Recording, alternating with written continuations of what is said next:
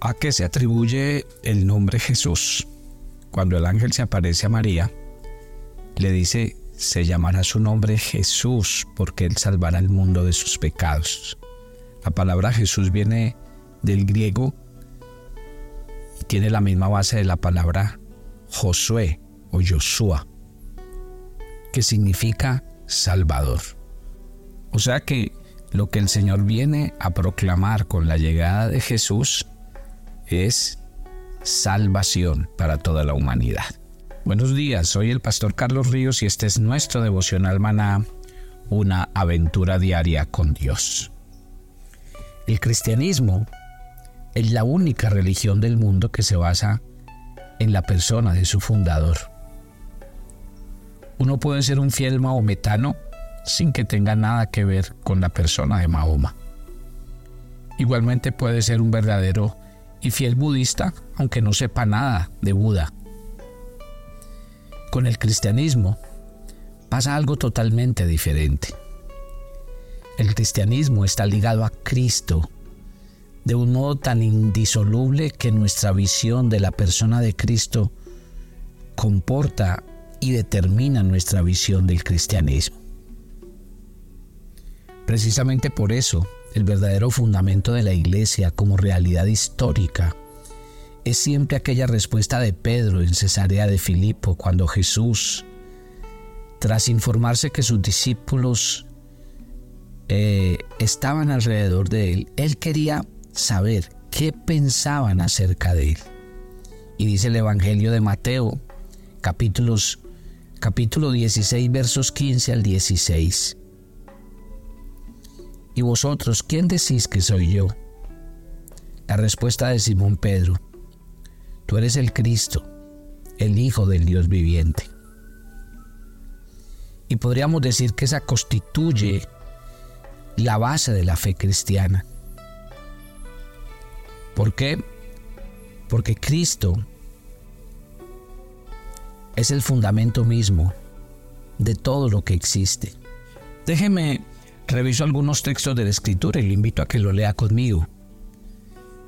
Por ejemplo, Primera de Corintios capítulo 3, versículo 11 dice, porque nadie puede poner otro fundamento que el que está puesto, el cual es Jesucristo.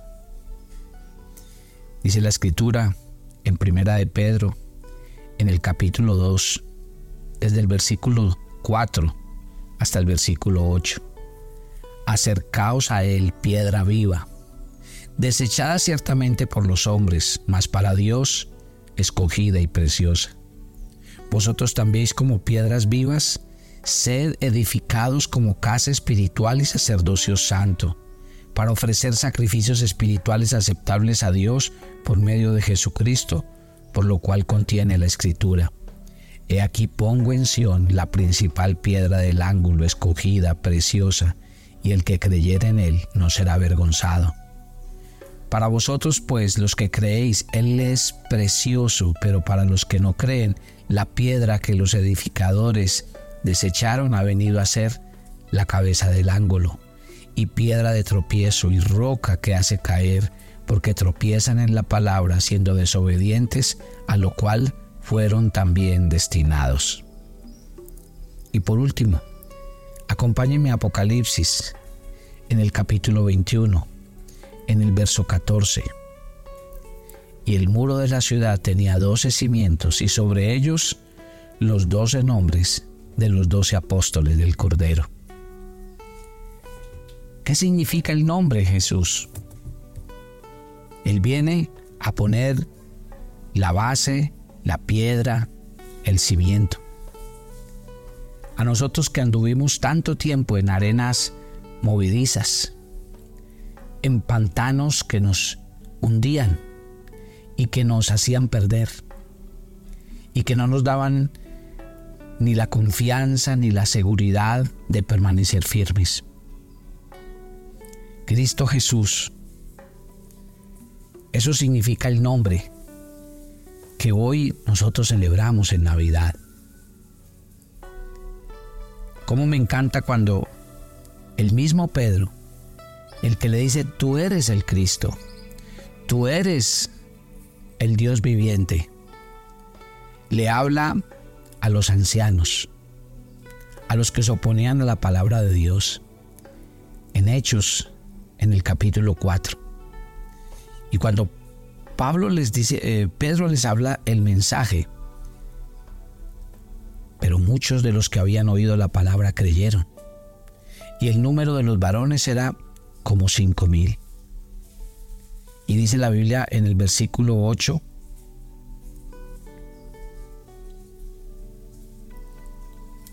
Entonces Pedro, lleno del Espíritu Santo, les dijo, gobernantes del pueblo y ancianos de Israel, puesto que hoy se nos interroga acerca del beneficio hecho a un hombre enfermo, de qué manera éste haya sido sanado, sea notorio a todos vosotros y a todo el pueblo de Israel, que en el nombre de Jesucristo de Nazaret, a quien vosotros crucificasteis y a quien Dios resucitó de los muertos, por él este hombre está en vuestra presencia sano. Este Jesús es la piedra reprobada por vosotros, los edificadores, la cual ha venido a ser cabeza del ángulo. Y en ningún otro hay salvación, porque no hay otro nombre bajo el cielo dado a los hombres en que podamos ser salvos. Ya vamos entendiendo de qué se trata el mensaje. Por eso quise llamar el título del devocional de hoy, ¿Qué significa la palabra Jesús?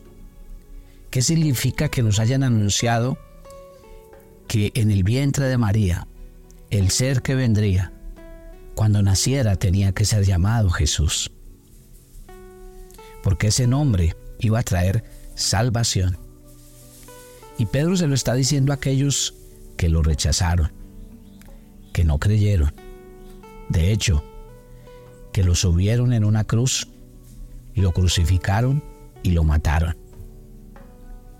Y Pedro les está diciendo, ese Jesús a quien ustedes crucificaron es la piedra reprobada por ustedes, los edificadores. Esa piedra sobre la que ustedes debían edificar su vida, su fundamento, sus creencias y su fe, ustedes la han rechazado ahora esa piedra se convertirá para ustedes en un tropezadero. Porque Cristo Jesús dijo en, los días de su ministerio, el que no es conmigo, contra mí es. Mientras usted escucha el mensaje de la llegada del Mesías, usted solo tiene dos opciones, o creer en Él o rechazarlo. Porque aquí el mensaje es claro y contundente. Solo en ese nombre hay salvación. Y me llama mucho la atención algo que ha hecho el mundo. Porque, ¿qué hacemos? Es el mundo en el que vivimos. La nueva teología del modernismo, ¿saben qué se basa? Es una teología sin Dios. ¿Saben por qué? Porque nos han pretendido mostrar a Jesús como un simpático y amable hombre un hombre bueno, que daba buenas enseñanzas, que hacía cosas maravillosas, pero también cuando nos lo presentan en la televisión, no, pero él era igual que nosotros. Y tuvo la vida normal de todos nosotros, por eso eh, tuvo mujeres y tuvo esto y tuvo lo otro. Eso es lo que nos quiere hacer creer la, la teología moderna. Entonces uno se imagina a la vida de aquellos doce seguidores idealizando la figura de un hombre que ni siquiera podían confiar en él. Y por eso la Biblia lo está planteando. O Jesús es Dios y creemos en Él y nos rendimos ante Él. O Jesús simplemente es uno más de la historia. Pero no podemos pensar las dos cosas a la vez. Juan Jacobo Rousseau se vio obligado a confesar, si la vida y muerte de Sócrates son las de un filósofo, la vida y la muerte de Jesucristo son la de un Dios. Y antes y después de Rousseau, la Biblia dice que lo que el Padre ha escondido a los sabios y a los entendidos, se lo ha revelado a la gente sencilla, dice Mateo capítulo 11, versículo 25. ¿A quién se revela el Padre? ¿A quién vino a revelar el nombre de Jesús, sino a los humildes y sencillos a los que les pertenece el reino de Dios, dice la bienaventuranza de Mateo 5.3. ¿Saben por qué? Porque ellos no necesitan un doctorado en teología para descubrir el nombre de Jesús, sino que les basta con el hecho innegable, el argumento decisivo, que algún día un hombre cuando conoció a Jesús lo dijo de esta manera. Si es pecador no lo sé, pero una cosa sé, que habiendo yo sido ciego, ahora veo. ¿Se acuerdan? Juan 9:25. Millones y millones de seres humanos que han sido cambiados radicalmente, que han sido regenerados por la palabra de Dios y el poder del Espíritu Santo mediante la obra del Calvario. Ellos han confesado, ellos confiesan, ellos confesarán. Tú eres el Cristo, el Hijo del Dios viviente, el mismo ayer, hoy y por los siglos. Llamará su nombre Jesús. Y hay alguien que está interesado en que nosotros conozcamos a Jesús.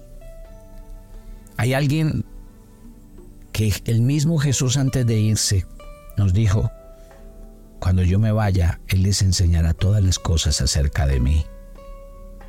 Él colocará fuego en el corazón de todos nosotros, como nos cuenta la Biblia, y aquellos hombres de Maús no ardía nuestro corazón en nosotros mientras nos hablaba por el camino y cuando nos abría las escrituras.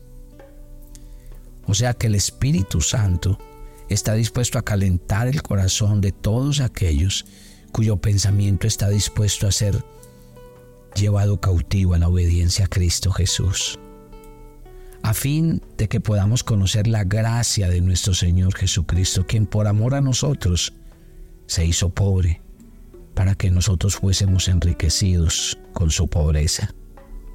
Un amor tan grande que no cabe en este mundo.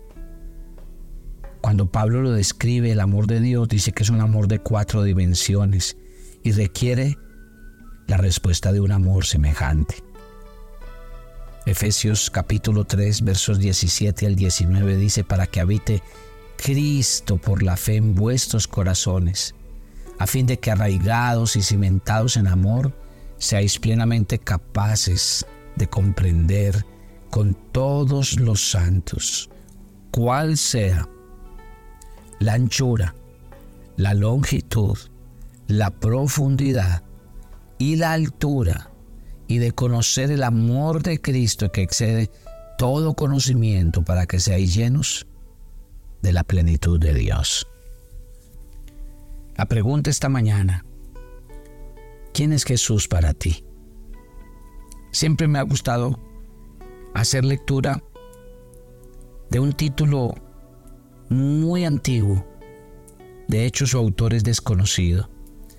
Y voy a terminar el devocional leyéndolo. Bajo el seno del Padre, al seno de una mujer, se vistió de humanidad para que nosotros pudiésemos vestirnos de divinidad. Se hizo el Hijo del Hombre para que nosotros pudiéramos llegar a ser hijos de Dios.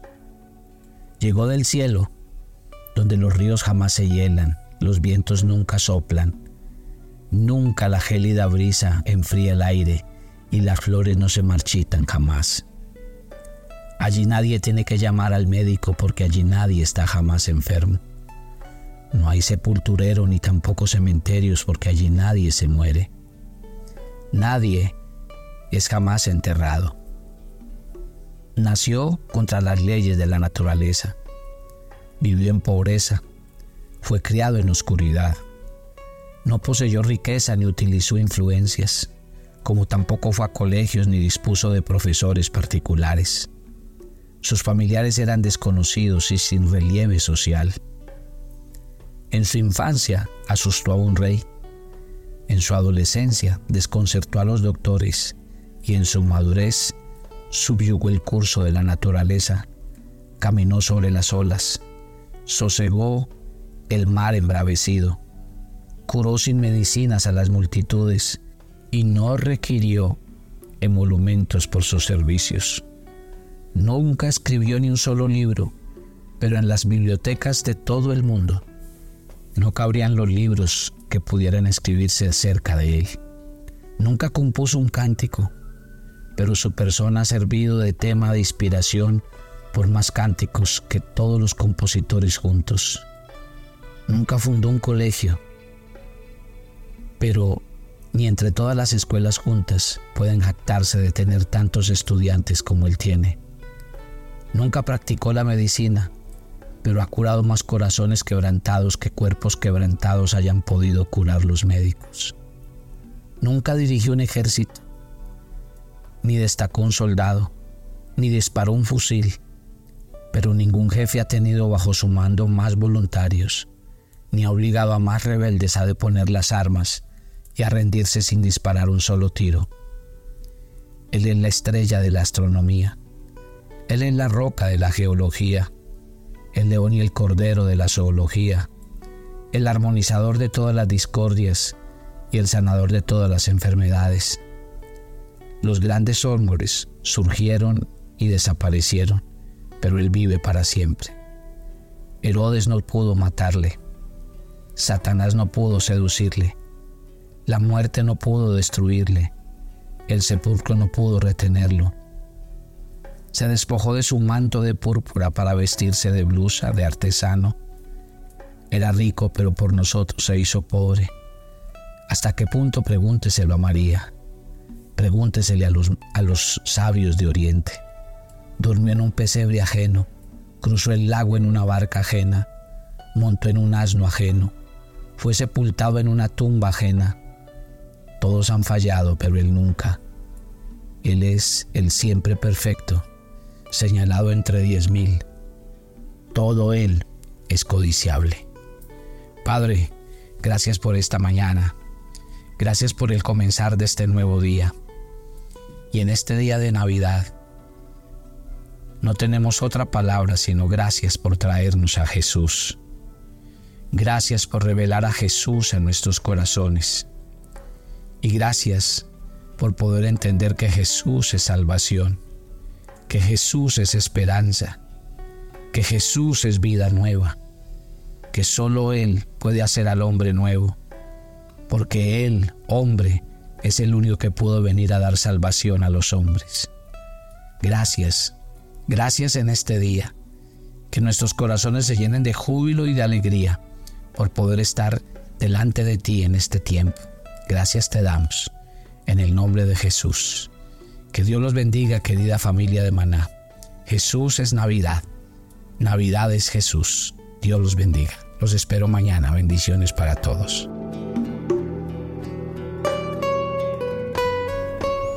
Tu agenda devocional, Maná. Hoy es el día 358 en nuestra agenda y el pasaje sugerido para la lectura en tu devocional personal el día de hoy es Apocalipsis 20 del 1 al 10. Quienes somos hijos de Dios, tenemos la gran promesa de estar en su presencia por la eternidad. Seremos resucitados y protegidos para vivir en la paz de Dios. Así que agradecele por esta gran esperanza y no dejes de compartir el Evangelio a quienes todavía no lo han aceptado. Te invitamos ahora a que respondas las preguntas que encuentras en tu agenda que te llevarán a conocer cada vez más a Dios y crecer en tu vida espiritual. Y para confirmar tus respuestas, visita nuestra cuenta de Facebook Devocional Maná o nuestra página web devocionalmaná.com.